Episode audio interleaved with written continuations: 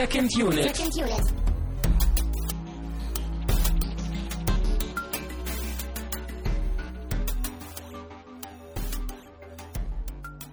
Herzlich willkommen zu einer neuen Ausgabe von Second Unit. Wir sind natürlich immer noch euer Lieblingspodcast in Sachen Film. Mein Name ist Christian Steiner und ich habe bei mir Tamine Mut. Ja, ein fest äh, fröhliches Hallo von mir. 30, nicht mal 30 Sekunden in der Sendung und schon den ersten Pun hervorragend. Klar. Es ist Weihnachtszeit, der erste Schnee fällt draußen. Was liegt da näher, als so einen wunderschönen Film wie das Fest zu gucken? Ja, ein Familienfilm, ein festlicher Richtig. Familienfilm. Gemütliches Beisammensein, einfach mal friedvolles Leben genießen. Es geht im Film eher um einen Geburtstag, aber das kann man genauso gut an Weihnachten gucken. ja, Hauptsache Party. Ne? Genau, die Stimmung ist ausgelassen und äh, die alten Familiengeschichten kommen auf den Tisch und alle freuen Tja. sich. Ich hoffe, dass ihr Anekdoten. da draußen den Film auch kennt, weil wenn das nicht so ist, könnte der ein oder andere vielleicht den Sarkasmus überhört haben, den wir gerade. Ja, und vor allen Dingen hatten, werden, ja. werden wir den auch hart spoilern. Also da machen wir keine große Trennung. Äh, ich bin Mhm. ein wenig überrascht, weil ich äh, habe den Eindruck, dass es auch tatsächlich Leute gibt, die uns, glaube ich, auch hören, wenn sie die Filme nicht kennen. Das hätte ich nicht gedacht. Äh, deswegen seid ihr nochmal gewarnt, weil der Film durchaus. Aber ich kann das schon verstehen. Also, ist. wieso sollte man eine Folge verpassen wollen, auch wenn man den Film jetzt nicht kennt? Ne? Das geht halt nicht. Ne? Gerade auch durch die Getränke. die- Ich glaube, die meisten hören uns nur der Getränke wegen. Die wollen nur wissen, Das könnte das, sein. nicht. Aber gut. Äh, Wir stehen bestimmt in so ganz vielen Ernährungszeitschriften oder so, ne? Also als fachliche Meinung. als Ernährungsberater, ja, in Ja. Flüssigkeiten. Ähm, lass uns mal, lass uns mal voranschreiten. Äh, es ist spät, die, der Zettel ist lang und ich will vor allen Dingen über den Film und über das Thema Dogma 95 mit dir sprechen. Mhm. Äh, als erstes haben wir natürlich noch aus der letzten Woche äh, den Hörervorschlag. Ähm, falls ihr nicht wisst, äh, was ich damit meine, wir lassen uns normalerweise immer in der letzten Sendung des Monats äh, das Programm von euch empfehlen und vorgeben.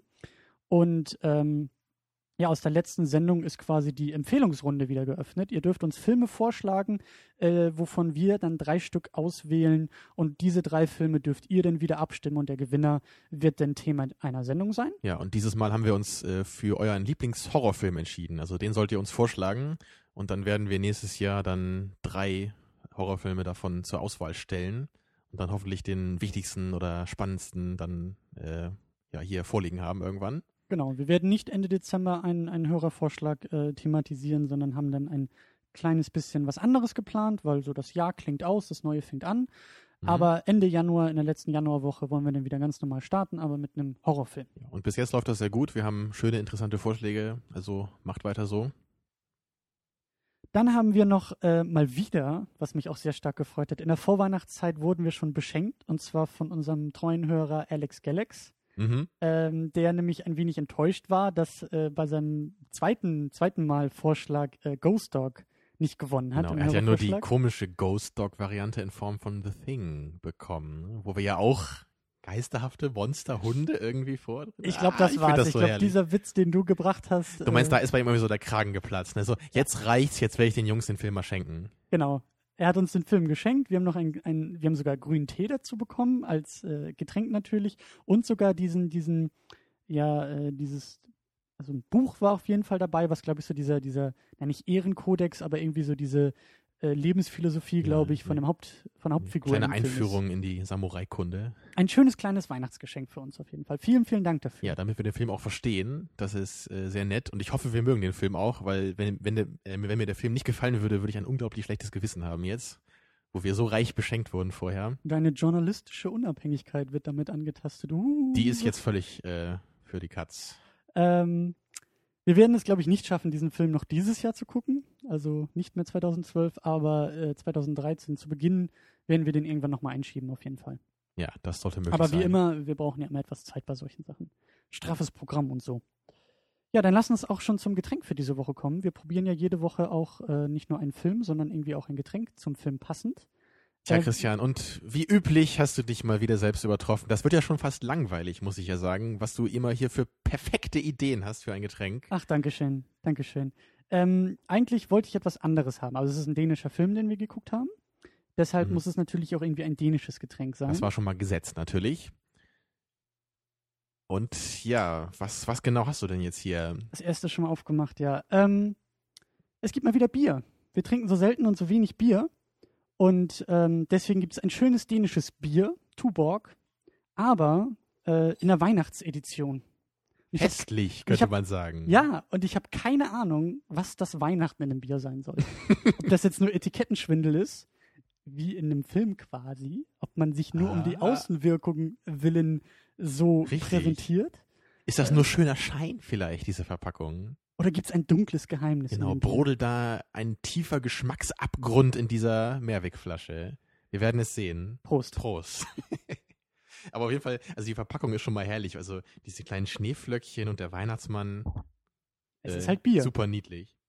Und ich würde jetzt einfach mal behaupten, das ist stinknormales Bier. Also nichts mit Weihnachten. Ich, ich stelle mir gerade vor, wie du mal Kinder hast früher und so. So, komm mal her hier. Dieses Jahr nichts mit Weihnachten. So, ihr geht jetzt raus aufs Feld. So wie damals, als ich das Weihnachtsbier, das Tuborg Weihnachtspilsner getrunken habe. Da war auch nichts mit Weihnachten drin. ja, ist halt Bier. Also Äh, ja, du hast schon recht, ne? Das ist eher so, ich weiß nicht, so ganz normales, so Becks-like Bier irgendwie. Ne? ja. Jetzt, Ich hatte äh, jetzt keine eigentlich echt so auf, genau, oder auf so. sowas hatte ich gewartet, auf so eine, so eine Zimt-Marzipanhafte Weihnachtsstimmung. Tja. Und wir Idioten haben den Kram auch noch gekauft, weil wir dachten, da ist Weihnachten drin. Haben Aber es sieht so gut aus. Ähm, ich schlage jetzt keine Brücke zum Film, sondern äh, versuche erstmal mit dir ein wenig allgemein, dass wir uns langsam dem Film nähern. Worum geht's eigentlich in dem Film? Wie gesagt, wir spoilern. Wir spoilern auch jetzt schon in der Beschreibung. Ich finde es ein bisschen heikel, weil der Film auch über seine Überraschung eigentlich lebt und ähm, deswegen habe ich ein bisschen Probleme jetzt eigentlich äh, so konkret über den Film zu reden. Aber wie gesagt, ihr seid gewarnt. Ähm, entweder ihr steigt hier aus und sagt, äh, ich will den Film gucken. Klare Empfehlung, Mhm. guckt ihn. Für Ja. alle, die sagen, interessiert mich jetzt nicht, ich will eher die Diskussion anhören. Ja, von mir aus genauso. Ich finde, der Film ist wirklich äh, ungewöhnlich, aber ziemlich cool und dem sollte man auf jeden Fall eine Chance geben, so ganz unvoreingenommen. Ja.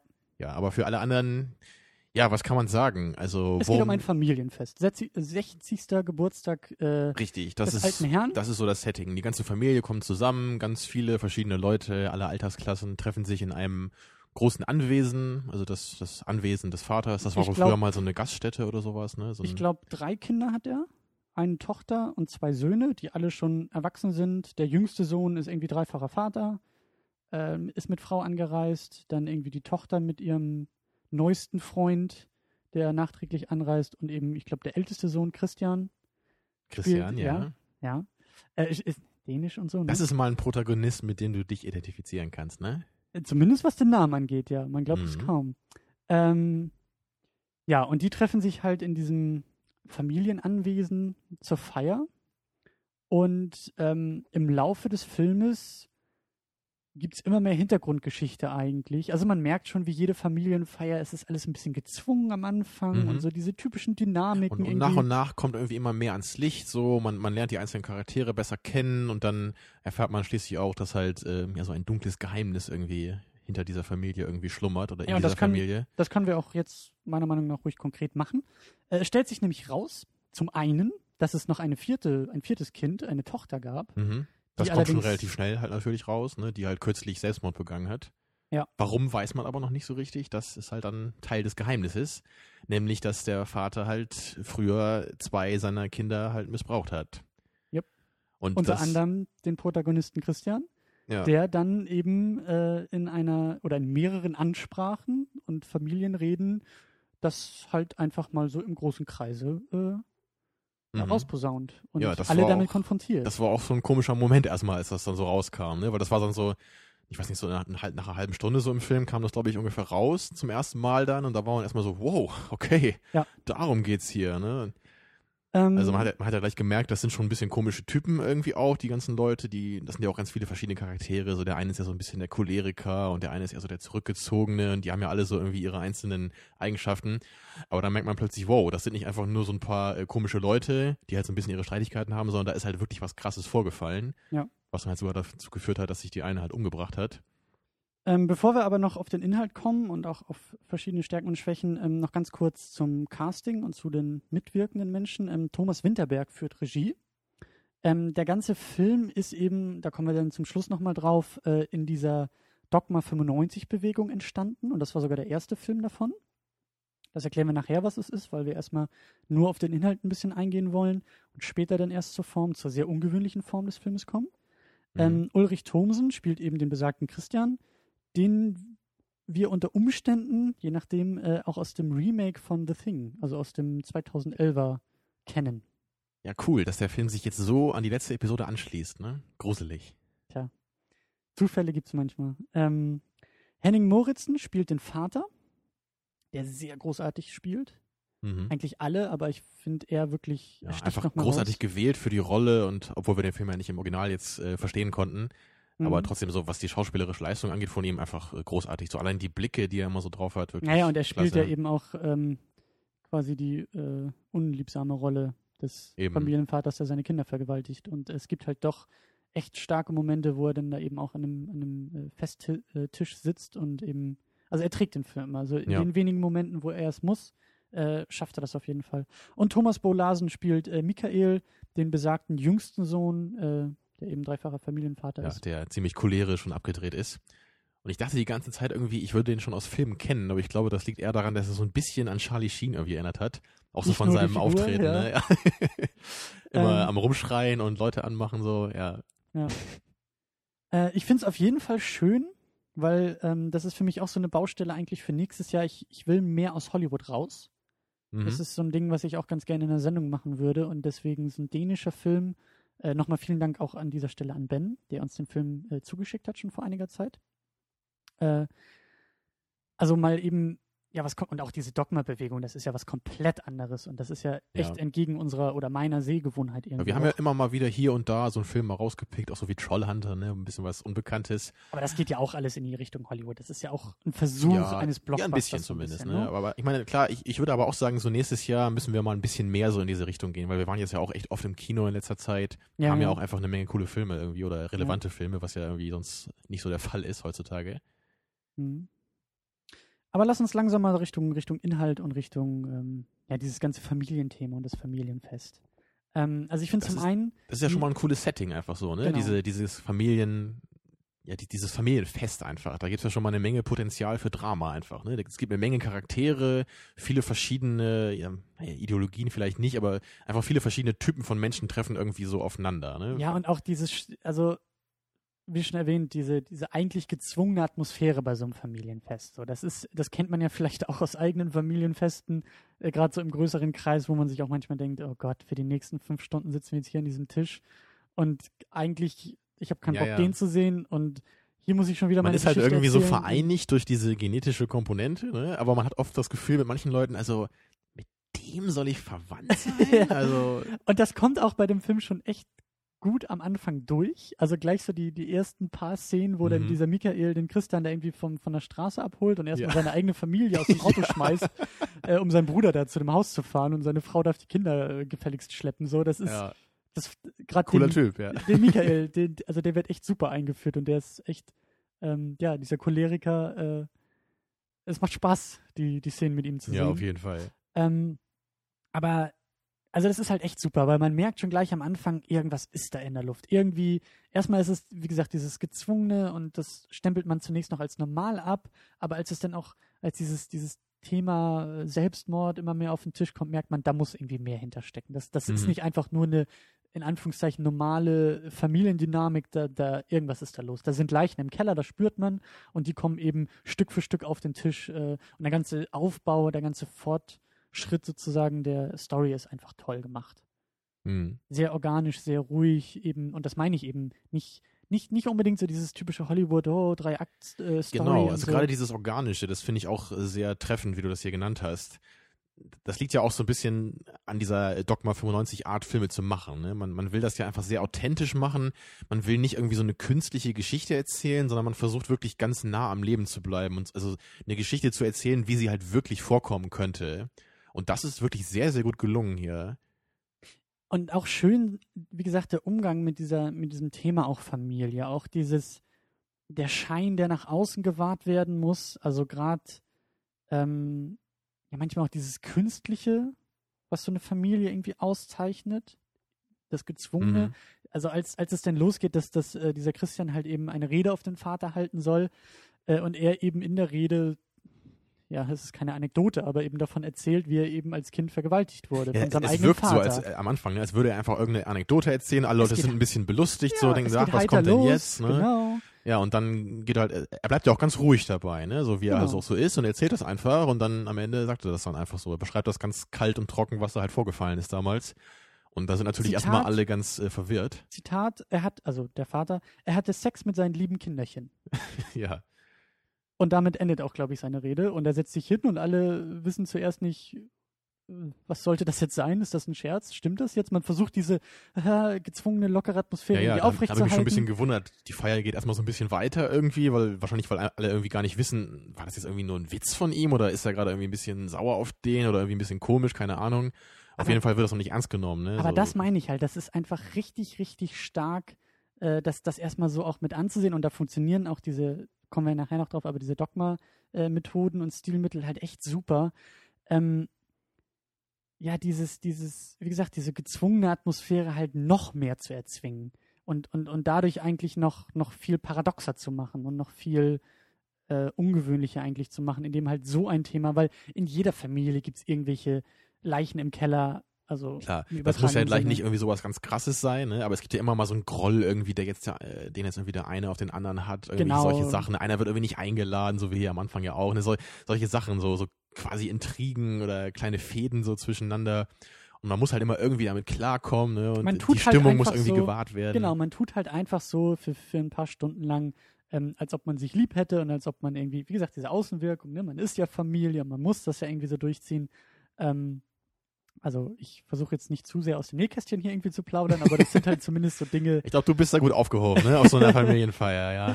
Äh, Oh, nein, kommt mal her, meine Kinder, ich erzähle euch mal was von früher hier, als ich noch in der Schule war, Äh, vor fünf Jahren. Da. was, ich, was, was ich sagen will, ich glaube, das ist einfach ein, ein Thema und auch ein, ein ähm, äh, eine, eine Metapher mehr oder weniger, mit der sich echt, mit der man sich gut identifizieren kann und mit der man erstmal gut klarkommt, mit der man gut was anfangen kann. Das ist, wie du sagst, sehr Mhm. lebensnah.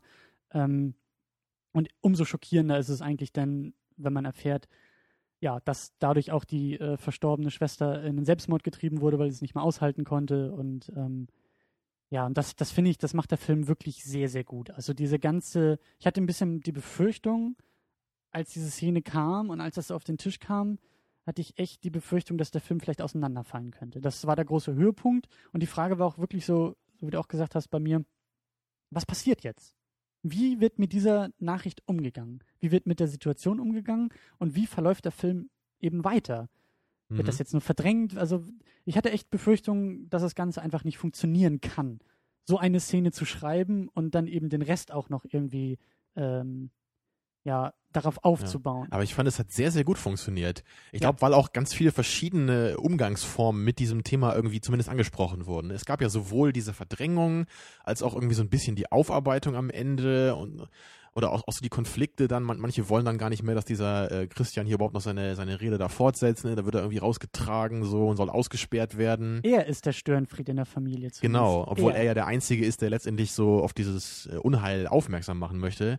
Aber erstmal wird er so als der, der Böse dargestellt, ne? So wird Ja, und das- ausgeschlossen. Und auch relativiert, ne? Er hat ja schon, als die Mutter dann ihre Rede Mhm. hält, er hat als Kind schon so seine Fantasiegeschichten. Genau, als wäre er einfach nur so ein bisschen hat. bekloppt hier und er soll jetzt mal nicht so einen Quatsch erzählen. Hier, wir sind ja auf einer Familienfeier, wir wollen nur eine schöne Zeit haben, ne? Ja. Also redet nicht so einen Unsinn. Naja. Ja. Ich musste dabei auch so ein bisschen ähm, auch so darüber nachdenken, ob man den Film vielleicht auch so ein bisschen auf eine andere Lesart so verstehen könnte. Also äh, gerade so in Bezug auf diese Nazi-Thematik, die ja auch so ein bisschen deutlich wurde, so im Laufe der Geschichte. Rassismus auf jeden Ne, Fall. Genau, also man, also man merkt ja, dieser, dieser Michael, der scheint ja auch zumindest äh, deutliche rassistische Tendenzen zu haben. Also dann Mhm. kam ja zum Beispiel dieser, dieser Freund von dieser Schwester, ne, der ja so ein farbiger war und gleich, gleich am Anfang hat er den ja richtig so äh, herabwürdigend irgendwie äh, angesprochen, ne? meinte so, ja, wir brauchen hier keinen Trompeter auf der Party so ungefähr, ne? den kannst du Naja. immer wieder fahren. Also solche Sachen. Und dann später merkt man ja auch, dann wird richtig so ein rassistisches äh, Lied da gesungen auf dieser Familienfeier, ne? dass dann der eine irgendwie anstimmt und alle machen gleich mit. Michael hat das auch angestellt. Ge genau, ja. Und dann merkt man so, hm, das ist anscheinend, also die, die Familie scheint anscheinend wirklich so Tendenzen in diese Richtung zu haben. Und das ist auch wieder so eine allgemeine Familienthematik und, oder, oder so ein Familienthema, so dieser geschlossene Kreis, geschlossene Gesellschaft. So und in der Familie, ne, zum Thema Außenwirkung, wie man sich nach außen gibt und dann eben das Gegenteil, wie man, wie man innerhalb dieser Familie nämlich Mhm. ist. Und, und genau das. Und das hat so diese Stammtisch-Polemik äh, äh, manchmal so. Dieses ja in der Familie darf man sagen, was man noch endlich mal sagen wollte. Und dann geht's eben leicht in diese rassistischen Züge, äh, weil man ist ja unter sich. Ne? Okay, also ich, habe mich ja nur gefragt, würdest du das halt nur so auf, auf dieses Familienthema an sich beschränken, diese Deutungsmöglichkeit des Films, oder könntest du dir auch vorstellen, dass man das irgendwie auch politisch lesen könnte, so zumindest ein bisschen? Also weil mir ging es halt so. Mir fehlen da ein bisschen die Anhaltspunkte dafür, aber führ das erstmal aus, was, was, was du damit meinst. Naja, also ich habe halt das Gefühl, dass halt gerade so Nationalsozialismus ja auch so ein bisschen von der Art und Weise her so ist wie so eine Familie irgendwie, ne? Also auf so eine ganz äh, bescheuerte Weise halt, ne? Weil das ja auch so eine Art geschlossener Kreis irgendwie ist. Da wird nach außen hin dann irgendwie immer so gesagt, ja, hier, wir sind die, wir sind die Tollen letztendlich, ne? Wir, wir bringen das Beste für Deutschland. Aber dann so, natürlich muss dann so das dunkle Geheimnis irgendwie vor der Öffentlichkeit irgendwie versteckt werden. Ne? Oder die so eigentliche Motivation oder die Eben, eigentliche so Meinung. die, diese eigentliche Rassenerhaltung, ne, oder, oder diese krasse Kriegspolitik, die ja auch irgendwie seit 33 irgendwie schon krass betrieben wurde, obwohl das ja kaum einer wusste, ne, und dann so 39, ach so, äh, wir machen jetzt übrigens Krieg, aber das konnten wir ja nicht wissen vorher, Mhm. obwohl wir halt seit äh, sechs Jahren fast alles unseres Geldes ne, da rein investieren. Also für mich ist das Ganze halt auch so ein bisschen so von der Dynamik her wie diese Familienfeier. Und dann auch so manche Leute, die halt irgendwie dann stören, die werden halt irgendwie ausgeschlossen oder dann im übertragenen Sinne halt irgendwie hingerichtet. Also ich weiß halt nicht, ob ich da zu viel reininterpretiere, aber ich finde es halt äh, bemerkenswert einfach nur, weil halt auch diese Nazi-Thematik ja so konkret jetzt in dem Film angesprochen wurde. Und das ist für mich irgendwie so ein, so ein Indiz, dass man das beides irgendwie auch zusammenbringen könnte. Wie gesagt, ich, mir fehlen ein bisschen die, die Indizien dafür, aber Also Ich würde jetzt auch nicht sagen, dass das jetzt auch eine falsch oder eine richtig ist. Ich habe Mhm. nur das Gefühl, man könnte den Film halt sowohl so als auch so irgendwie lesen. Da verweise ich mal wieder bei uns auf die Kommentare. Also da darf man gerne bei uns in den Kommentaren, wenn auch Leute dabei sind, die den Film irgendwie kennen. Ja, und- ich habe den Film erst nur einmal gesehen, aber das war so mein Eindruck, der einfach entstanden ist, so im Laufe des Schauens. Mhm.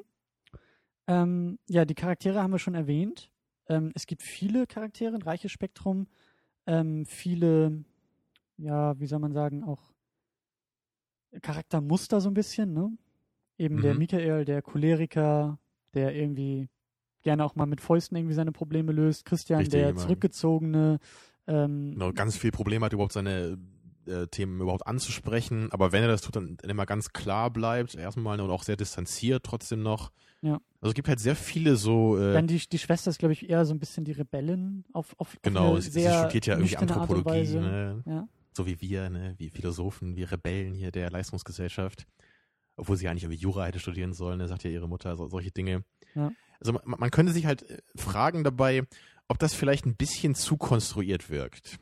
Also es ging mir jetzt nicht so, aber ich habe oft so bei, bei, bei so einer Art Film halt das, das Gefühl, äh, dass, da- dass da halt so ganz viele Charaktere oder so Charaktertypen so künstlich halt so in, einen, in, in eine Situation geworfen werden, damit halt dieser Konflikt entsteht. Weil es ja einfach auch cool ist, wenn man halt verschiedene Mhm. Charaktertypen so miteinander interagieren äh, sieht. deshalb wird ja meistens bei Filmen mit solchen Archetypen einfach gearbeitet. Und das war ja so Genau. ein bisschen auch unser Problem letzte Woche bei The Thing, ähm, bei dem 82er, ähm, dass wir das Gefühl hatten, dass diese Archetypen nicht unbedingt dabei waren. Sondern es gab halt viele Charaktere, die teilweise, Ja, diese wirken sehr denselben Typen. austauschbar auch. Ne? äh, genau, Oder da war jetzt keiner so, da kann man nicht sagen, er ist jetzt irgendwie der Schüchterne oder er ist der Mutige.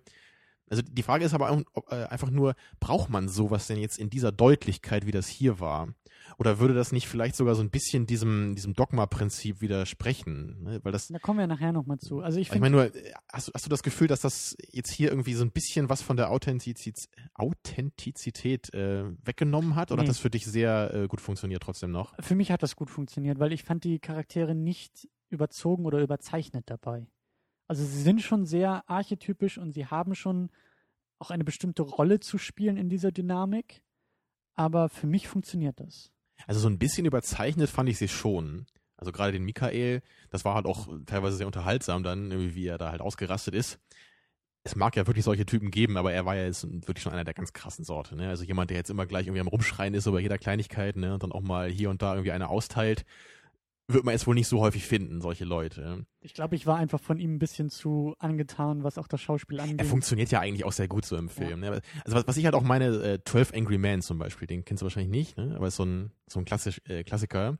Den finde ich auch super, super cool. Also da geht es halt um zwölf äh, Geschworene, die so einen Fall halt besprechen sollen. Das hast du bestimmt schon mal von gehört. Ne? Das, der ganze Film spielt nur in einem Raum.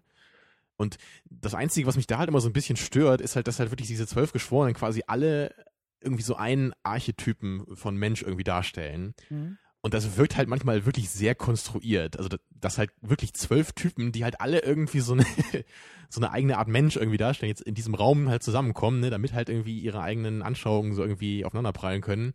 Da gibt's dann den einen Typen, der ist halt erzkonservativ, ne, und der eine, der will halt immer alle zum Schluss irgendwie anhören, und dann gibt's den einen, der will irgendwie nur zu seinem Baseballspielen gehen. Also, einfach so ganz, ganz völlig unterschiedliche Typen Mensch, ne. Ja also und ich denke halt immer so, ich verstehe halt, was das soll und das funktioniert auch gut, aber es fühlt sich halt trotzdem nicht authentisch an.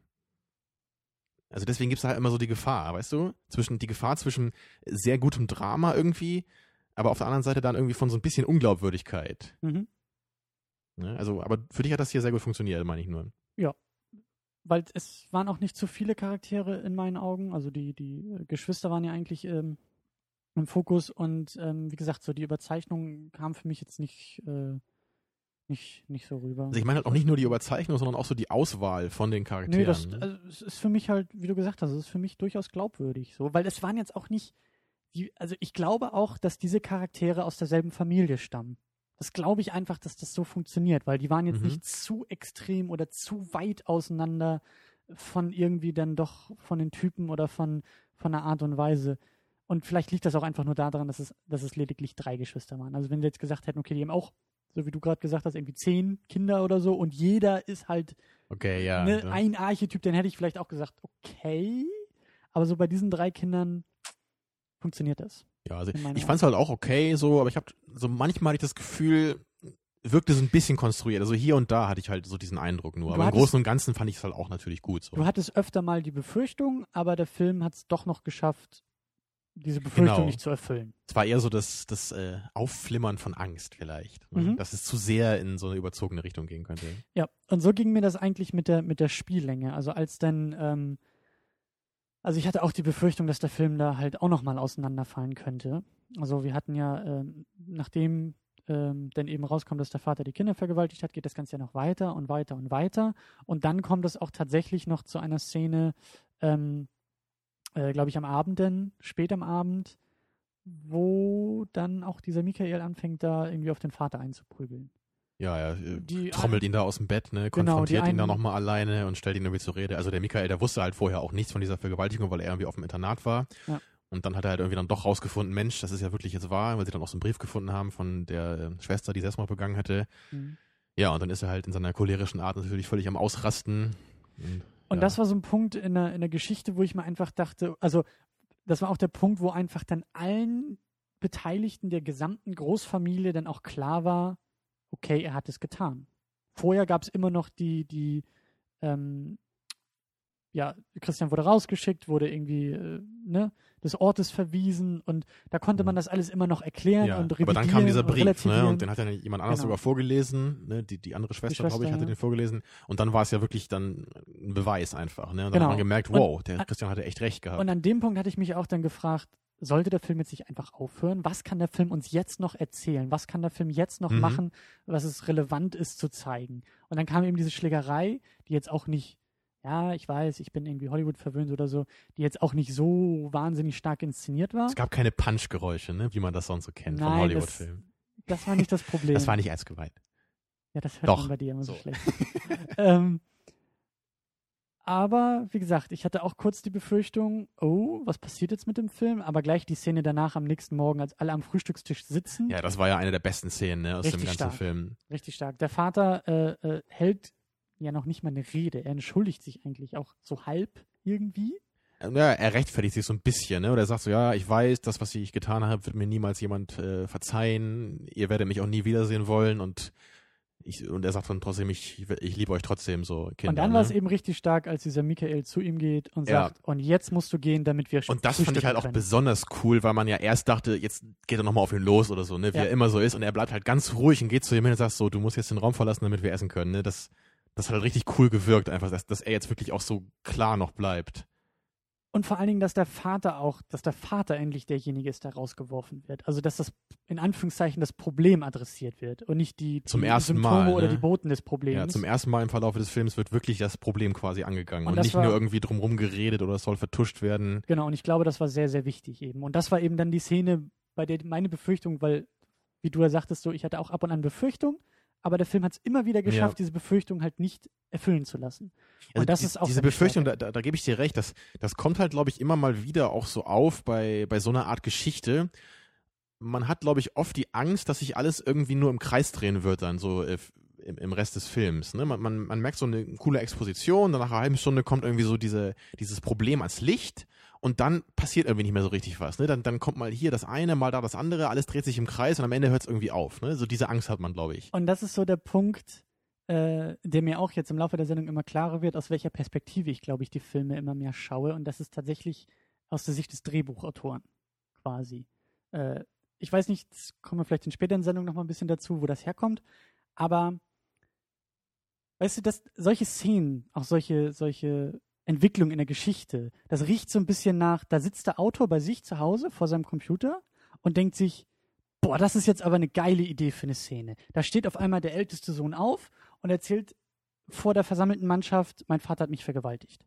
So, und dann ist ja eben die, die große Kunst, nicht nur diese Szene einfach passieren zu Ja, lassen, sondern was mache ich da draus? sondern ne? die Konsequenzen dieser Szene eben auch einzuarbeiten und eben nicht einfach nur das alles irgendwie so lose auseinanderfallen zu lassen, sondern du musst es, es muss immer noch tight Ja. vorangehen. Und dass man auch nicht das Gefühl hat, dass, dass es vielleicht so vier, fünf coole Szenen gibt, die alle nur irgendwie so künstlich aneinander gebaut sind. Ne? Genau, Dass dazwischen um- um- immer nur so, die, die Zeit dazwischen ist immer nur dazu da, von der einen Szene zur anderen hinzuleiten. Ne? Genau. Und das schafft eben der Film wirklich äh, sehr, sehr großartig, eben immer wieder, also diese kleinen Momente oder die zu großen Momenten werden, inhaltlich äh, aufzubringen und die Konsequenzen daraus zu tragen.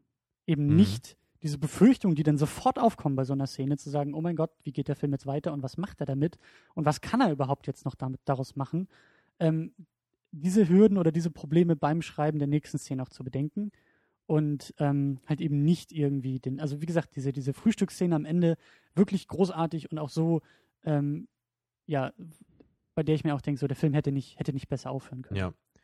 Das hat ja auch irgendwie so mit dieser Frage nach dem roten Faden zu tun. Ne? So, wie fängt es an, wohin läuft es und wie endet es? Ja. Und da, da hast, hast du dich ja auch gefragt, ähm, kann man hier irgendwie so eine Art Dreiaktstruktur erkennen in diesem Film?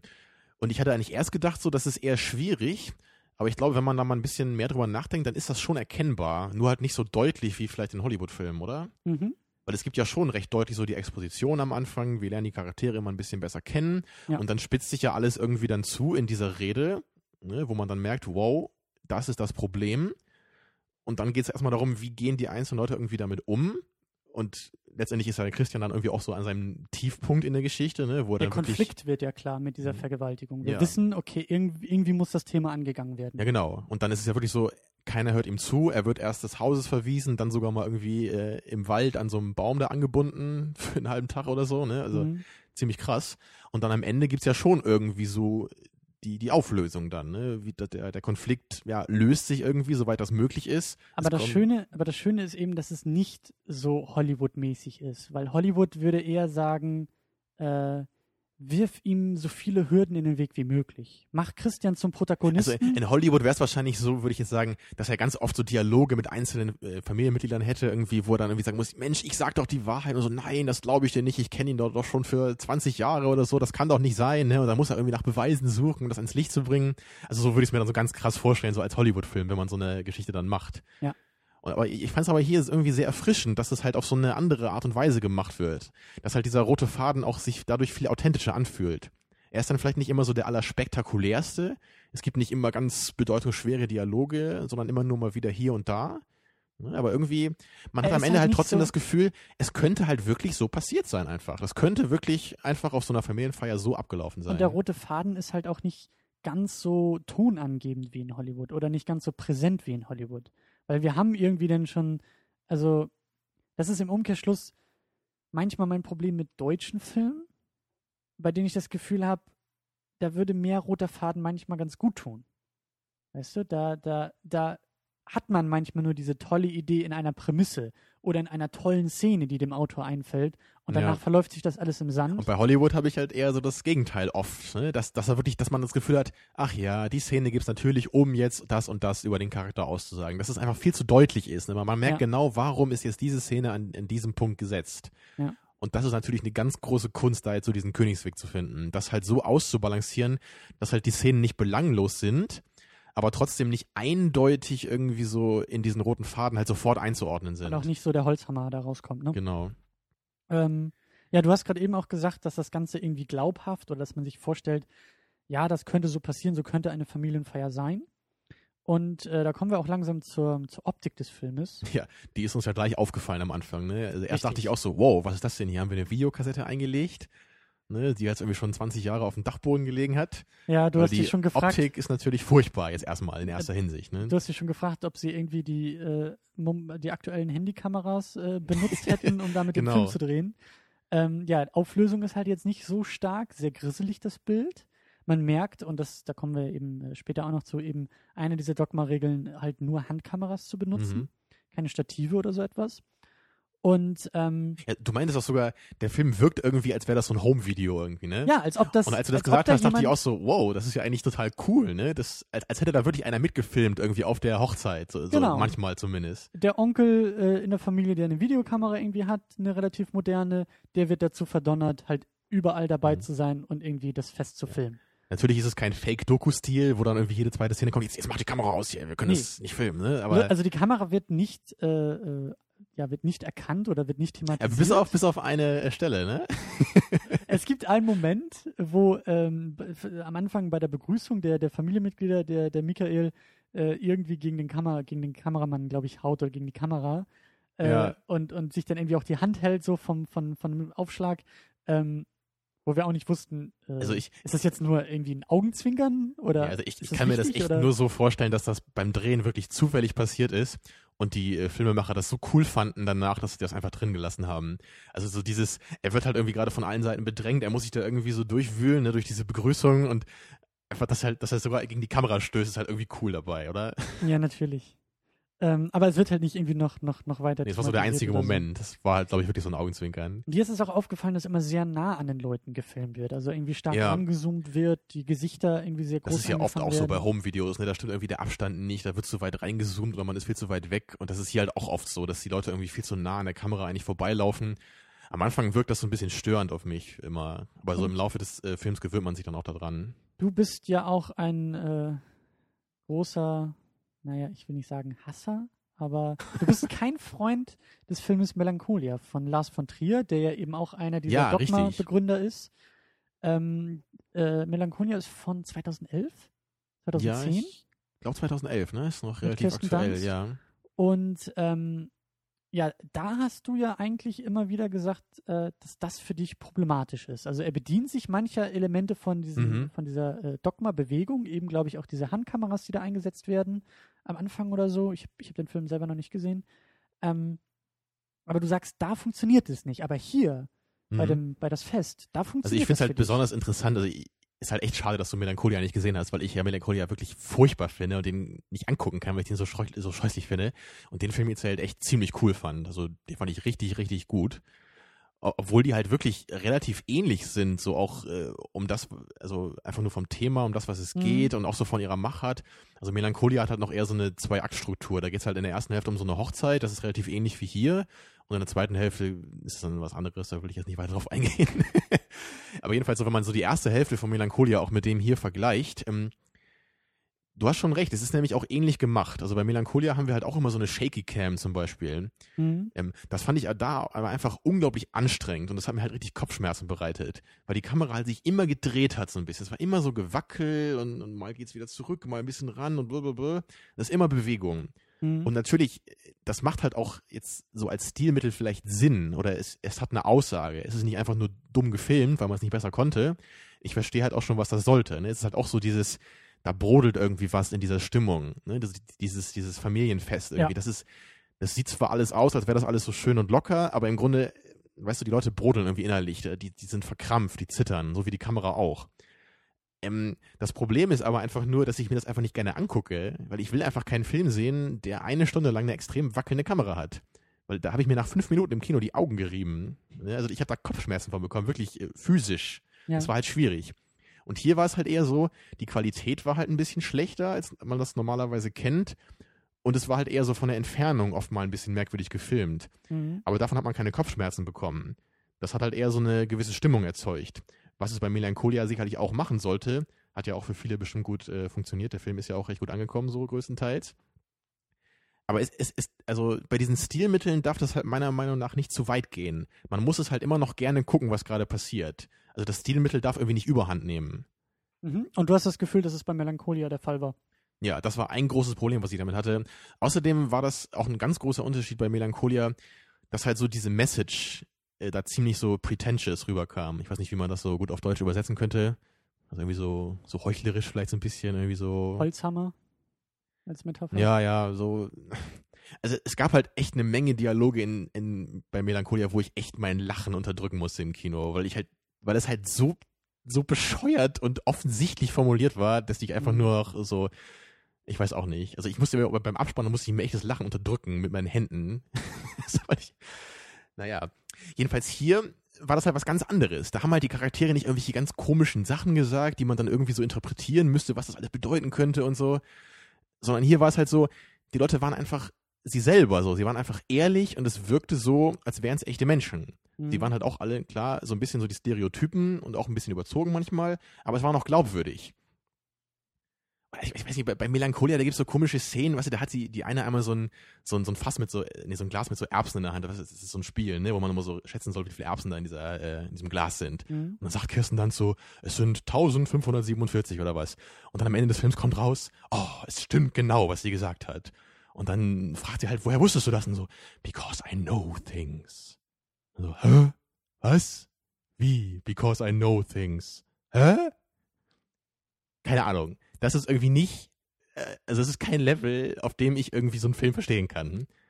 Ne, also hat einfach Also- nicht funktioniert für mich. Ich, Und also solche Momente gab es halt hier überhaupt nicht. Ne? Das war einfach so ganz realistisch gemacht. Mhm.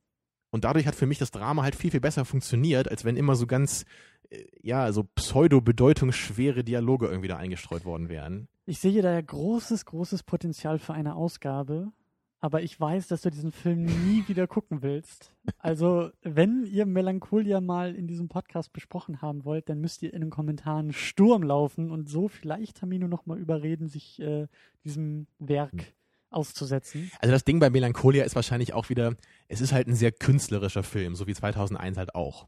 Und das ist, sind halt immer so Filme, die halt auch so zum Polarisieren irgendwie neigen. Mhm. Und deswegen gibt es halt auch eine Menge Filme, die halt Melancholia echt so unvergleichlich, für, äh, eine Menge Freu äh, Filmfreunde, nicht Filme.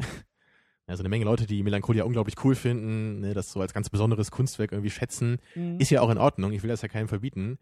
Aber für mich ist es halt echt so, nee. Also das ist so Fremdschämen für mich, so einen Film zu gucken. Mhm. Aber kommen wir langsam mal zu den, zu den Dogma-Regeln. Wir sind jetzt schon ein paar Mal irgendwie drumherum geeiert und äh, haben es nur erwähnt. Ja, Ähm, Lars von Trier ist da ja ebenfalls einer der Mitbegründer. Genau, diese Dogma-Bewegung ist äh, 95 halt äh, gegründet worden in Dänemark, eben vom erwähnten Lars von Trier, von Thomas Winterberg, der eben äh, das festgemacht hat, von Christian Levering und Sören Krag Jakobsen, von denen ich vorher noch nie wirklich was gehört habe. Nee, ich habe auch nur vom Namen her jetzt den Thomas Winterberg, kannte ich vom Namen und Lars von Trier natürlich. Aber die Ja, anderen genau, beiden, Lars von Trier mir sagen auch mir auch Name. nichts. Und äh, genau, 95 haben sie das irgendwie zum 100. Geburtstag äh, des Filmes quasi dieses Manifest, kann man es vielleicht nennen, also zehn Regeln aufgestellt. Ähm, äh, das Fest ist der erste Film davon, eben 98 rausgekommen, 95 die Regeln aufgestellt. Und äh, Lars von Trier hat auch, glaube ich, 98 mit Idioten äh, auch seinen ersten und ich glaube auch einzigen äh, Dogma 95 Film quasi rausgebracht. Das Ganze ist 2005 wieder so ein bisschen auseinandergegangen, beziehungsweise beendet worden. Ähm, das Experiment und eben wie erwähnt, sollen wohl irgendwie diese Elemente jetzt so ein bisschen lose in, in den folgenden Filmen auftauchen, Ja, so also eben bei Melancholia. Genau, bei. Melancholia, da kann man deutlich erkennen, dass man sich da nicht strikt an diese Regeln gehalten hat. Aber man sieht trotzdem, dass halt so die, dieser Ursprung irgendwie da halt ist. Genau. Äh, die Regeln lesen wir einmal kurz vor. Die sind auf jeden Fall auch bei uns verlinkt. Äh, secondunit-podcast.de findet ihr auch den äh, Beitrag zu diesem Podcast, da werde ich die auch nochmal verlinken. Möchtest du die jetzt alle nacheinander vorlesen? Ich dachte, Wollte wir ich gehen die eher so ein gerne. bisschen durch. Und, ja, das äh, werden wir dabei ja tun. Ich wollte jetzt nicht, äh, Ach so. ne, sondern Regel vorlesen und mal kurz was dazu sagen. Ja, so habe ich mir das vorgestellt. Sind wir mal wieder einer Meinung. Top. Hervorragend. Erste Regel. Als Drehorte kommen ausschließlich Originalschauplätze in Frage. Requisiten dürfen nicht herbeigeschafft werden. Das finde ich schon mal sehr interessant. Also ich verstehe ja ähm, den, den Ursprung dieses ja, Dogmas. Ne? Also man, man versucht sich halt irgendwie so ein bisschen davon abzugrenzen, was halt heutzutage irgendwie meistens im Kino passiert. Man möchte einfach nicht so Filme machen, wie sie am in Hollywood letztendlich so am Laufband produziert werden. Das finde ich ja schon mal eine interessante Grundeinstellung. Aber bei dieser Regel gleich am Anfang, da finde ich schon mal äh, so, als hätte man da, als wäre man da übers Ziel hinausgeschossen. Weil ein, ein Film, also Requisiten, die gehören doch irgendwie zum Film dazu, oder nicht? Oder würdest du echt sagen, dass das jetzt irgendwie Teil des Übels ist? Der Punkt ist, Requisiten dürfen nicht herbeigeschafft werden. Es sind ja automatisch Requisiten. Die werden ja in diesem Hotel oder in diesem, in diesem, in dieser Gaststätte oder wo auch immer Ja, das aber, war, aber gedreht was soll haben. das denn? Also, oder dann, ich kann ja nachts da reinschleichen und ein paar Sachen hinstellen, bevor die da anfangen mit dem Drehen, oder? Naja, oder also diese ganzen Regeln scheinen ja sehr stark in die Richtung von, oh, wir wollen so authentisch wie möglich irgendwie. Ja, aber ich äh, meine, stell dir vor, du hast filmen jetzt irgendwie für, für diesen Film jetzt, du hast ein total geiles Anwesen gefunden, ne, was halt sich perfekt als Showplatz äh, dafür einigt. Und du hättest jetzt aber gerne eine, eine Szene, wo jetzt irgendwie einer am Klavier was spielt. Und leider hat halt dieses Haus kein Klavier. Ja, dann geht das halt leider nicht. Dann müssen wir jetzt ein anderes Haus suchen, oder was?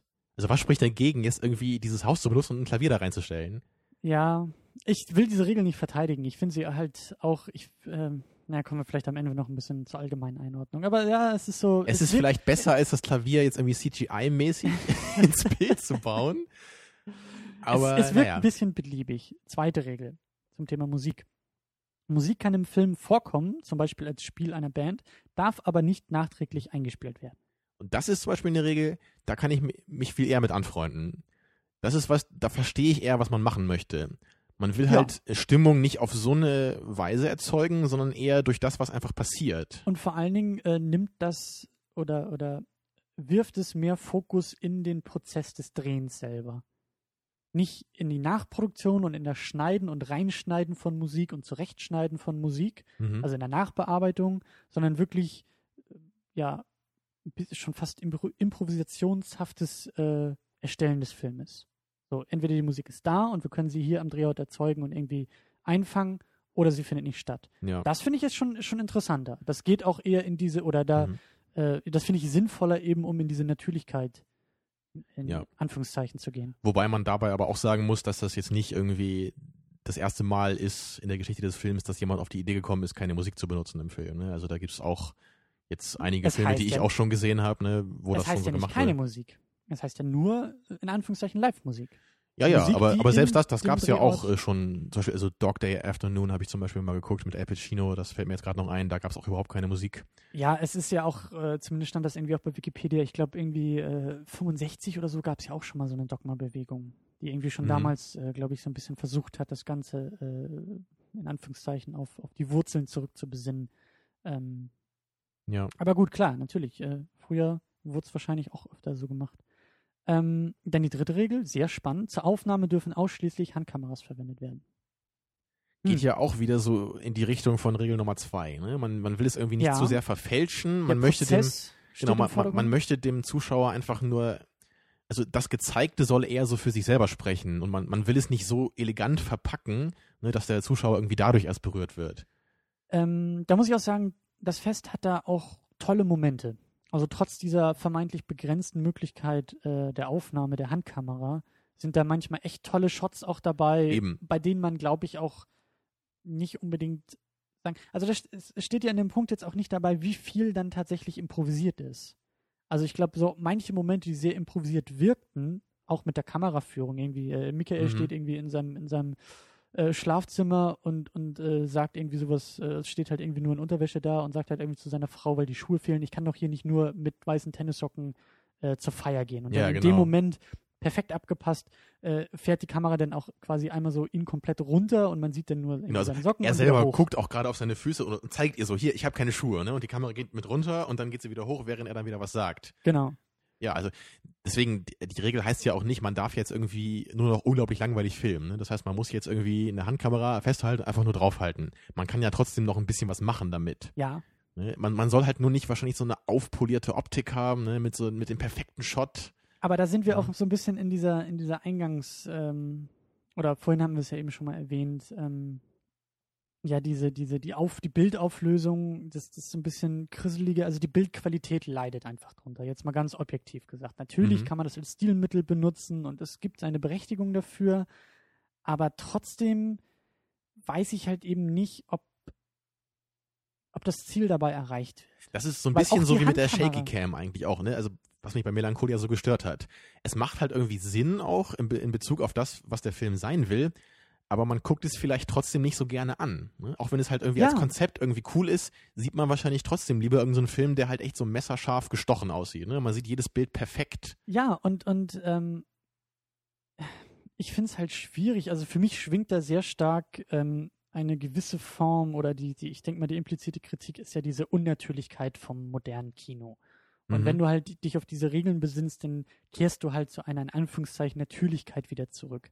Aber auch die Handkamera ist nicht das, was passiert, sondern sie ist auch ein Filter. Sie filtert auch die Bilder für uns und verfremdet Ja, sie Im auch. Grunde für musst du dabei sein, ne? Sonst Exakt. Du musst ein Theaterstück dir anschauen. Ja. Und deswegen weiß ich halt nicht, ob die Handkamera da jetzt so sehr die beste, die beste Wahl ist. Also da muss man vielleicht auch ein bisschen trennen, weil es gibt mit Sicherheit auch das, was er bei, bei Melancholia gemacht hat, mittlerweile auch einfach bessere, qualitativ bessere Handkameras als noch irgendwie 1998. Also glaube ich schon, dass man auch heute mit Handkameras einfach einen, einen guten Ja, Bildqualität vielleicht sollte man auch erfüllt. keinen Kameramann mit einem Tremor einstellen, dann äh, läuft das auch. Gut. So, äh, welche Regel haben wir denn jetzt noch? Die vierte, die Aufnahme erfolgt in Farbe. Künstliche Beleuchtung ist nicht akzeptabel. Ja. Sehr spannend. Also diese Farbgeschichte ist ja einfach jetzt erstmal nur eine, eine, eine, eine künstliche Setzung, finde ich. Das Ja. So, ja. Also was die Okay. Beleuchtung angeht, das ist halt sehr interessant. Ja. Also natürlich wieder, klar, man will das Geschehen nicht verfälschen. Sehe ich ein. Aber das Problem ist doch einfach, äh, manche Shots sehen einfach total furchtbar aus, wenn man da keine vernünftige Lampe aufstellt am Dreh. Dann sieht es halt nicht so aus, als würden wir das gerade sehen, sondern es sieht halt furchtbar aus. Ne? Weil halt irgendwie gerade die Sonne untergeht oder was, dann kannst du halt nicht mehr filmen. Ne? Also, wo ist das Problem letztendlich? Darf ich da jetzt keine Lampe mehr in die Ecke stellen, so, Ich um das halt das- irgendwie echt aussehen zu lassen? Also ich sympathisiere durchaus mit dem Punkt. Also für mich ist das, was im dritten Punkt mit der Kamera versucht wurde, ist für mich eher gescheitert, aber bei der Beleuchtung bin ich dabei. Das finde ich echt äh, spannend. Ja, auch in der Komposition der Szene. Du bist einfach auf das angewiesen. Also die Orte können nur natürlich ausgeleuchtet sein. Wir hatten ja auch schon gesagt, es gibt keine Requisiten an den Orten. Also du, du versuchst auch die Drehschauplätze nicht irgendwie zu verfälschen. Und natürlich kannst du halt, könntest du überall irgendwelche äh, Lampen aufstellen, damit der Shot gut aussieht. Aber ich weiß eben nicht, ob. Ich kann mir schon vorstellen, dass man das irgendwie so, so, äh, ja, irgendwie schon sehen kann. Ja, Die also Unnatürlichkeit des Lichts. ich meinte halt nur, da- das Licht muss ja nicht automatisch dazu dienen, den Shot irgendwie jetzt besser aussehen zu lassen, als er eigentlich ist. Sondern man kann Licht ja auch einfach dazu benutzen, ähm, den Shot halt so aus, aussehen zu lassen, wie er aussehen würde, wenn wir selber jetzt da wären an diesem Ort. Aber einfach durch diesen Prozess des Aufnehmens geht ja irgendwie immer ein bisschen, bisschen- ein bisschen was verloren so. Eine Kamera nimmt ja nicht genau so auf, wie äh, wir etwas sehen. Ja, Also letztendlich kann man Licht ja auch einfach nur dazu verwenden, um äh, die, die Probleme der Kamera oder des Films wieder auszugleichen. Und wenn man es so machen würde, hätte ich eigentlich kein Problem damit. Aber da- das müssen wir, glaube ich, abschließend noch all- alles nochmal so ein bisschen zusammenfassen. der Film darf keine Waffengewalt oder Morde zeigen. Klang für mich auch in erster Linie so ein bisschen willkürlich, ist aber sicherlich auch so in direktem Bezug auf Hollywood gemeint. Ne, weil ja auch da, findet da heutzutage mal ein Film, wo nicht irgendeiner umgebracht wird, ne, oder zumindest hart verprügelt wird. Das Ist ist, schon ja, das krass ist ja eher eine, ne? eine thematische Ausrichtung als jetzt äh, so sehr Stilmittel. Naja, man kann natürlich auch so ein bisschen darin sehen, dass man so die Konflikte eher so auf einer anderen Ebene jetzt wirklich haben will für die Geschichte. Da muss es nicht immer darum gehen, dass jetzt irgendwie einer umgebracht wurde oder dass man das irgendwie sieht, wie jemand umgebracht wurde und dann irgendwie eine Rache nehmen muss oder sonst irgendwas, ne? sondern dass eher so die, die Themen halt so wirklich im Konflikt selber liegen sollen, in den Dingen, die so hinter den Charakteren halt ablaufen. Ne? Mhm. Spezialeffekte und Filter sind verboten. ja, das. Spezialeffekte zu verbieten, da kann man wahrscheinlich auch wieder fragen, was ist ein Spezialeffekt? Ne? Also ist ein praktischer Effekt auch ein Ich wollte Spezialeffekt? gerade sagen, ist Beleuchtung nicht auch ein Spezialeffekt? ja, der ist ja auch verboten. Also Ja, eben, ne? Deswegen, äh, also fasst diese Regel nicht eigentlich die Beleuchtungsregeln irgendwie äh, mit unter sich? Mhm. Und Filter sind natürlich auch dann wieder diese, diese Natürlichkeit, die da mit reinkommen soll. Ich kenne mich mit Kameraarbeit äh, leider nicht gut genug aus, auch mit Kameras nicht, um jetzt irgendwie da qualifiziert was drüber sagen zu können, wie viel ein Filter ausmacht und So wie bei 2001 am Ende, ne? So äh, Movie Maker Invert Colors und dann kommt das dabei raus, ne? ach, du wirst diesen Film auch nicht los. Ähm, siebter Punkt. Zeitliche oder lokale Verfremdung ist verboten. Das heißt, der Film spielt hier und jetzt, also nicht etwa im Mittelalter oder in einer entfernten Zukunft oder andere Dimensionen oder anderer Planet. Das heißt, es, es gibt eigentlich auch keine, keine Rückblenden, haben wir jetzt auch nicht gesehen. Nee. Äh, das finde ich ja auch nicht. wieder spannend. Das finde ich einfach nur bescheuert, wenn ich es mal ganz krass formulieren möchte. Also, ich meine, irgendwo muss man auch mal aufhören. Also, wir erzählen hier halt eine Geschichte. Und äh, eine Geschichte ist immer erfunden. Also, warum darf die nicht vor 20 Jahren spielen? Warum muss die heute spielen? Warum darf die nicht in der Zukunft spielen? Wo ist das Problem? Das Problem ist, glaube ich, folgendes. Wenn du anfängst, ähm, also jetzt aus inhaltlicher Ebene gesprochen, du brauchst ganz oft diese Zeitebenen einfach nicht. Also eine Geschichte im Mittelalter ist im Kern heutzutage immer noch erzählbar. Worum geht's denn überhaupt? Es geht um die Charaktere. Sie liebt ihn und er liebt sie, aber sie kann ihn nicht haben. Ob das jetzt so im Mittelalter Mhm. spielt, auf einem fremden Planeten spielt, in einer anderen Dimension spielt, das ist völlig egal. Ja, da hast du recht. Da, da sieht man wieder halt- den, den Fokus auf die Story selber und weniger auf ihre Verpackung irgendwie, ne? Genau, und das finde das find ich echt spannend. Und eben auch so Rückblenden und Vorausblicke und sowas. Also wir haben auch die, diese ganze Thematik haben wir nicht einmal in einer Rückblende gesehen. Wir haben nicht, wir haben nicht irgendwie einen Cut gesehen zu der Vergewaltigung oder Andeutung oder naja, wir haben, Moment, das fällt mir gerade ein, wir haben doch eigentlich den Selbstmord so ein bisschen angedeutet gehabt, ne? Und wir hatten- Stimmt, da gab es bestimmt so ein paar Sekunden im Film, wo das so ein Shot war, wie sie in der Badewanne liegt, ne? Und wir hatten diese Traumsequenz. er Aber die ist ja im. Jetzt, also der Traum fand ja im Hier und Jetzt statt. Ja, gut, okay, aber man merkt schon. Aber äh, das mit der, das mit der Badewanne, da hast du recht. Also der Film, der gehört verboten hier. Das ist kein Dogma-Film. Verbrennt ihn. Ähm, es darf sich um keinen Genrefilm handeln. Geht auch wieder in meinen Augen in diese Richtung von konzentrier dich auf die essentielle Geschichte, auf die essentiellen Charaktere. Wobei man da natürlich dann sich auch fragen kann, was ist eigentlich ein Genre? Also für mich klingt jetzt im Grunde dieses Dogma 95 schon nach einem Genre eigentlich, für sich. Da kann man fragen, guckst du gerade einen Actionfilm, guckst du einen Sci-Fi-Film oder guckst du so einen Dogma 95-Film? Hm.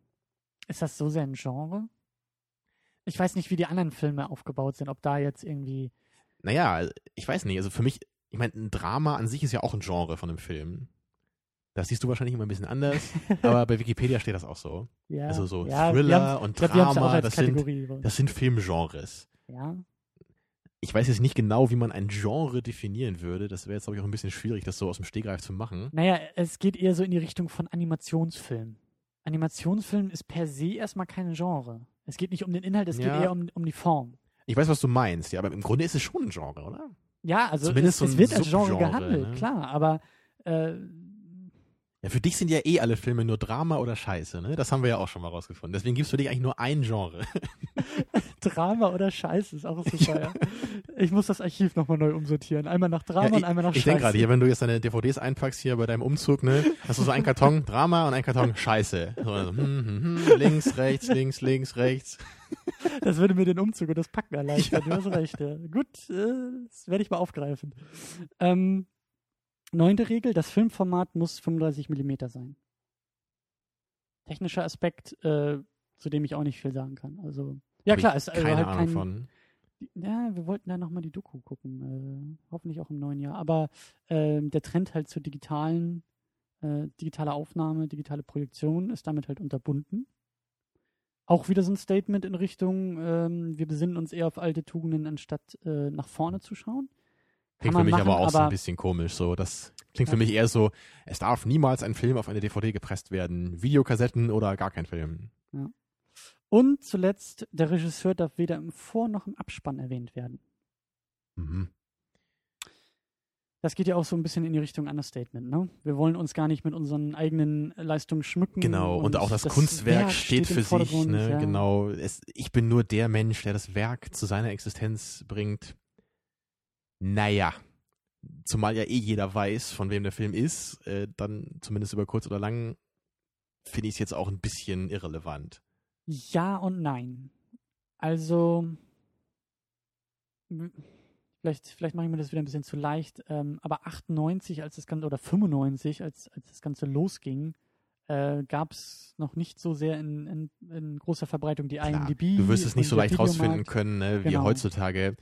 Aber trotzdem ist es ja nicht irgendwie unmöglich. Ist ja nicht so, dass jetzt irgendwie einer äh, aus seinem Keller irgendwo Nee. geheim seine Filme Nee. verbreitet und keiner weiß, von wem es ist. Nee, aber es soll eben nicht darum gehen zu sagen, oh, das ist der neue Lars von Trier. Deshalb will ich den Film gucken. Tja. Man versucht, glaube ich, auch so ein bisschen, also gerade als, als äh, Reaktion auf Hollywood, wo der Regisseur ja einfach auch eine Marke ist und Filme verkauft, wollte man das wahrscheinlich auch damit Ja. unterbinden.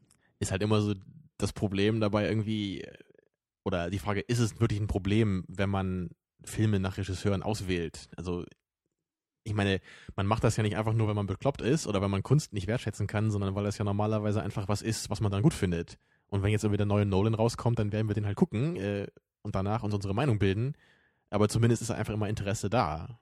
Und das ist ja eigentlich nicht ein Problem jetzt. Ja, aber es sollte wahrscheinlich auch so ein bisschen äh, auch in die Richtung gehen, ähm, weißt du, wir gucken einfach einen neuen Film und danach sagt man uns, übrigens, das war der neue Nolan. Ja, Und also dann Die natürlich. Regel passt auf jeden Fall auch so zu dem Konzept davon. Ja. Scheint für mich aber eher so ein persönliches Statement zu sein, als dass das wirklich irgendwie dem Zuschauer viel nützt. Kann man so sagen. Und äh, das führt uns ein bisschen zu der Frage, ob es dieses Dogma überhaupt braucht. Brauchen wir Tja. diese Regeln? Ähm, vielleicht bin ich da jetzt wieder zu unkritisch, wenn ich sage, ich finde es erstmal eine spannende Idee. Ich finde es erstmal interessant, auch sich so einen Rahmen selbst aufzuzwingen und in diesem Rahmen zu versuchen, auch zu fragen, welche Möglichkeiten haben wir überhaupt noch und wie können wir diese Möglichkeiten ausnutzen. Ja, du bist ja immer sehr offen neuen Konzepten gegenüber, außer es handelt sich um Filme, die kein Drama sein wollen. Aber äh, Ja, die sind dann ja scheiße, das haben wir schon geklärt. richtig, ne, da, die haben dann halt völlig verschissen von vornherein. Also ich find's prinzipiell eigentlich auch eine schöne Sache. Ich bin ja selber jemand, der halt oft hier auch äh, rummeckert, dass die neuen Filme irgendwie alle nichts mehr taugen, ne, um es mal überspitzt zu sagen. Der Grumpy Old Man. Richtig. Ich habe aber trotzdem den Eindruck, dass halt dieses Dogma 95 wirklich übers Ziel hinausschießt, dann auf der anderen Seite des Spektrums. Also wirklich, wenn es dann gerade dann in diese Dimension geht, wir schaffen nicht mal mehr Requisiten künstlich an den Drehort, weil wir ihn nicht verfälschen wollen. Also da geht für mich dann auch die äh, schöne Movie-Making-Magic irgendwie verloren. Also ein Film ist für mich halt trotzdem immer noch in erster Linie ein kreatives Projekt. Und äh, Kreativität ist halt einfach auch künstlich in gewisser Weise. Und das wünsche ich mir ja eigentlich auch von Kreativität. Ich möchte ja, dass mir eine Geschichte nicht einfach nur irgendwie erzählt wird, sondern ich will sie doch eigentlich auch auf eine schöne Weise erzählt bekommen, oder? Also da ist halt die Authentizität eine Möglichkeit, Mhm. aber es ist ja nicht die einzige Möglichkeit. Man kann ja auch sehr metaphorisch erzählen. Das ist ja nicht prinzipiell schlecht. das ist halt einfach- hier ja auch. Ja, Das also über, über, den, also über den Inhalt eher, oder? Aber ich kann ja nicht irgendwelche ganz absurden Bilder vielleicht machen, die irgendeine coole Aussage vielleicht haben können. Das geht ja also nicht. ich sehe jetzt nicht in den Regeln, dass es unbedingt verboten sei. Du musst dir halt, diese künstlichen Bilder musst du in Anführungszeichen natürlich erzeugen. Naja, aber sie müssen ja auch in den, in den Zeitkontext passen. Das muss ja quasi wirklich passieren im Film. Sonst geht das ja wieder nicht. Ja, die Regel könnte man vielleicht ein bisschen beugen und also das, Also bei Melancholia zum Beispiel wird sowas definitiv gemacht. Ne? Das ist halt Melancholia der, will ja auch kein Dogma Eben, das wollte ich gerade sagen. 95 Das ist ja anscheinend dann auch so die Tendenz, dass man sich wirklich in dem Punkt wieder so ein bisschen davon entfernt. Also so die grundlegende Art von Melancholia ist ja schon noch dieses Dogma 95. Ja. Ne? Aber hier und da gibt's halt schon dann noch so die optische Extravaganz. Aber ja, bleiben wir jetzt erstmal dabei zu sagen, das ist ein schönes Experiment. Also der Film als solches, als solcher, hat uns ja gut gefallen. ähm, also ich frage mich jetzt, also ich meine, gut, das ist jetzt wieder der erste Dogma 95 Film, den wir gesehen haben. Äh, da sind wir natürlich auch wieder über weitere Verweise sehr dankbar. Konkrete Filme, Empfehlungen, äh, was auch immer, oder, oder auch andere Einschätzungen. Ähm, ja, schwierig. Also erstmal, wie gesagt, auch dadurch, dass ich eher irgendwie Hollywood verstehe und irgendwie deuten kann, ist es für mich natürlich noch mehr eine Sicht von außen jetzt auf dieses Dogma-Phänomen. Ähm, und so jetzt konkret anhand dieses einen Filmes gefällt es mir. Ich würde mich damit auch aus, weiter auseinandersetzen. Ja, ich definitiv auch. Es wirkt auf mich auch irgendwie ein bisschen mehr wie so eine intellektuelle Übung, als jetzt so sehr ein emotional Mhm. packendes Konzept, was mich irgendwie begeistern kann. Und Das war jetzt keine Medium Offenbarung Film- des Filmemachens irgendwie. ne? Ja, das war eine genau. coole Sache, das ist sehr gelungen für was es ist. Aber das ist jetzt nicht einfach besser als Hollywood, so ungefähr. ne? Es hat quasi andere Probleme. Hat, Also, ja, also ich glaube, ich könnte es ganz einfach runterbrechen. Ich würde sagen, es ist keine Lösung, sich den Fesseln von Hollywood zu entziehen, indem man sich selber eigene andere Fesseln auferlegt. Also ich glaube, diesen Eindruck habe ich irgendwie dabei. Und ich denke da zum Beispiel an sowas wie, wie The Boondock Saints, so ein Film, bei dem ich irgendwie das Gefühl habe, da hat irgendwie einfach einer sein Ding gemacht. hm, Da hat er sich nicht einfach nur jetzt irgendwie von anderen distanziert oder anderen Leuten was nachgemacht, sondern einfach, der hat sich die Sachen rausgepickt, die in Hollywood funktionieren und andere Sachen weggelassen. Und dann lief das. Und da, so stelle ich mir eigentlich einen guten Filmemacher vor. Also Kreativität heißt ja nicht so Scheuklappen aufsetzen oder krampfhaft irgendwas nicht zu machen, was andere Leute machen, ne? sondern einfach seine eigene Balance zu finden. Also das ist mein Ideal von Kreativität. Oder was mir halt einfällt, ist Looper, der ja irgendwie auch so ein bisschen versucht, innerhalb Ja, genau. dieser Hollywood-Grenzen auch ist das so ein bisschen. Looper ist so die Filmreform, ne? während so Dogma 95 eher die Filmrevolution sein will. Mhm. aber dann vielleicht dann ins Negative verfällt irgendwie. Mhm.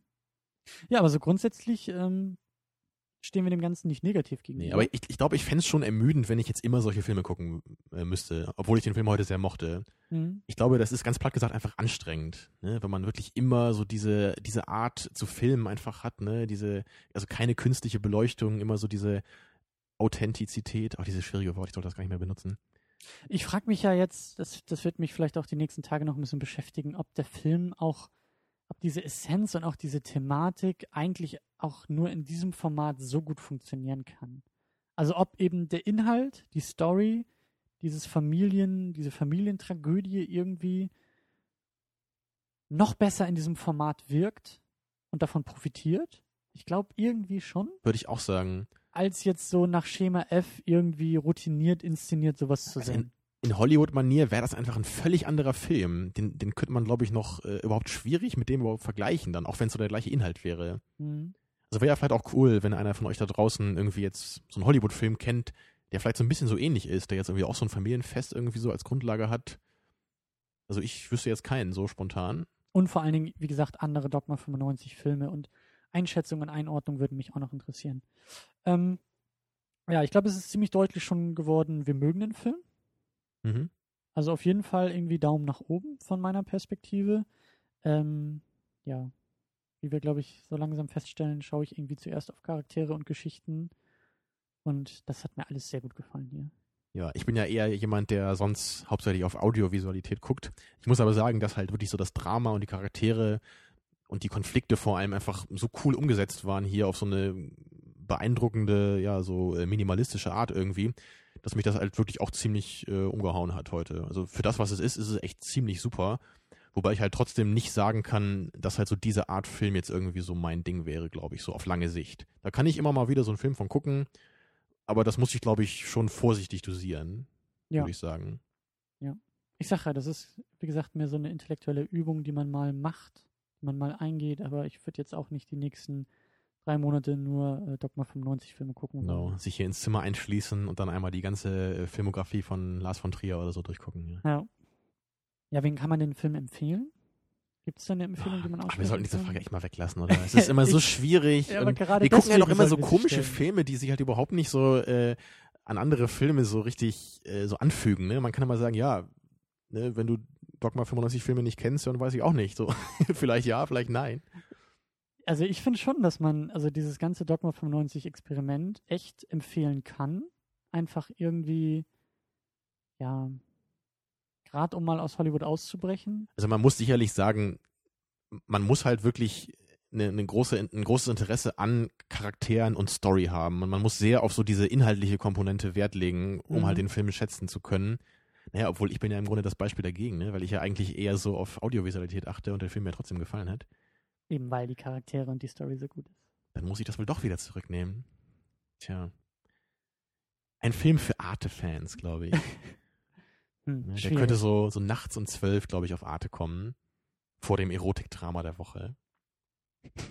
Jetzt wird's langsam gemein. Wir wollen den Film noch nicht so Ich runterziehen. habe nichts gegen Arte. Okay. Wenig. Ähm, ja. Ja, schwierig zu empfehlen auf jeden Fall. Man muss wirklich offen für sowas sein, auch für eine andere, andere Form der Inszenierung. Oder wie ist deine Lieblingsaussage immer? Egal, ob ihr den Film mögt oder nicht, guckt ihn euch an, denn er ist so relevant, ihr müsst darüber reden. Nee, das ist für mich jetzt wieder so ein Fall, bei dem Ach ich komm, sage, du glaubst das nein. doch wirklich. Ach, das glaube ich dir jetzt nicht. Also, Nein. das denkst du also, doch immer. Das ist, ach Mann. Bei jedem belanglosen B-Film sagst du, den muss man gesehen haben, zumindest um mitreden zu können. Du bist nur sauer, weil ich das damals nicht bei Schwarzenegger und auch nicht bei Lou Ferrigno gesagt habe. Ey, komm, das war der erste Dogma 95-Film. Das ist eine weltbewegende Änderung des Films. Der erste Film, das muss man gesehen haben. Ich gehe da ganz elegant drüber hinweg, äh, indem ich sage, dass wir nächste Woche schauen. Gucken wir denn da einen Film, den man gesehen haben muss? Jetzt hör doch mal auf, Mann. Meine Güte. Würde ich aber schon sagen. Du willst mich jetzt hier nur irgendwie dazu bringen, auf den Tisch zu hauen, dass man es auch hört.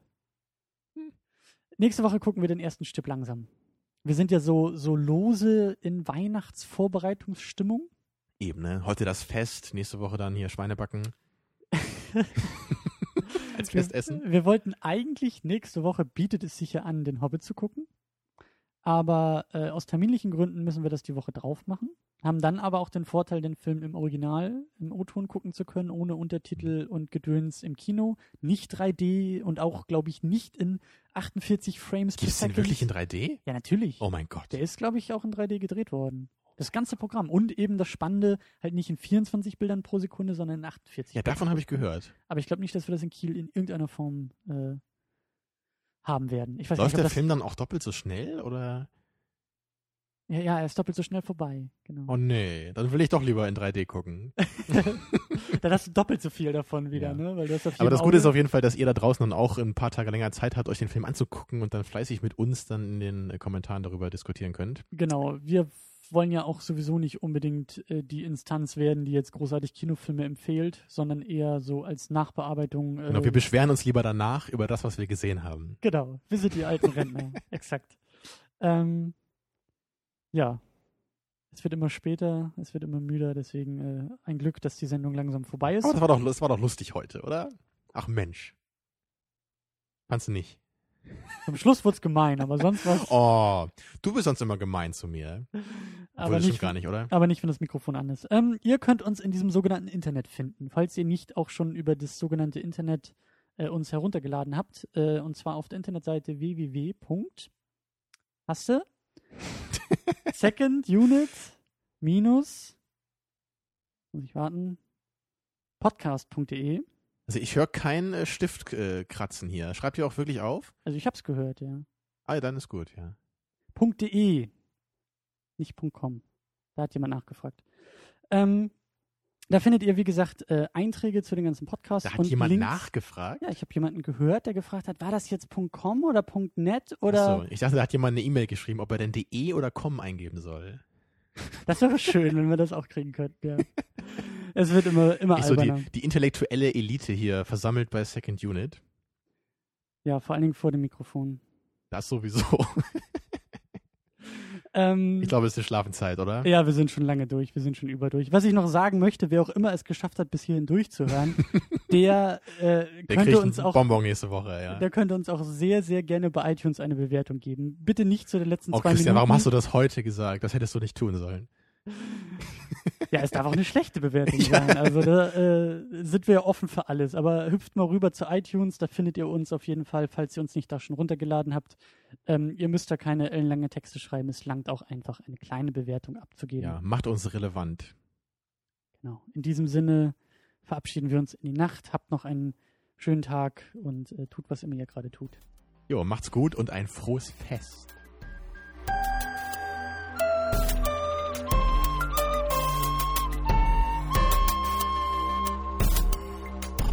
Second unit. Second unit.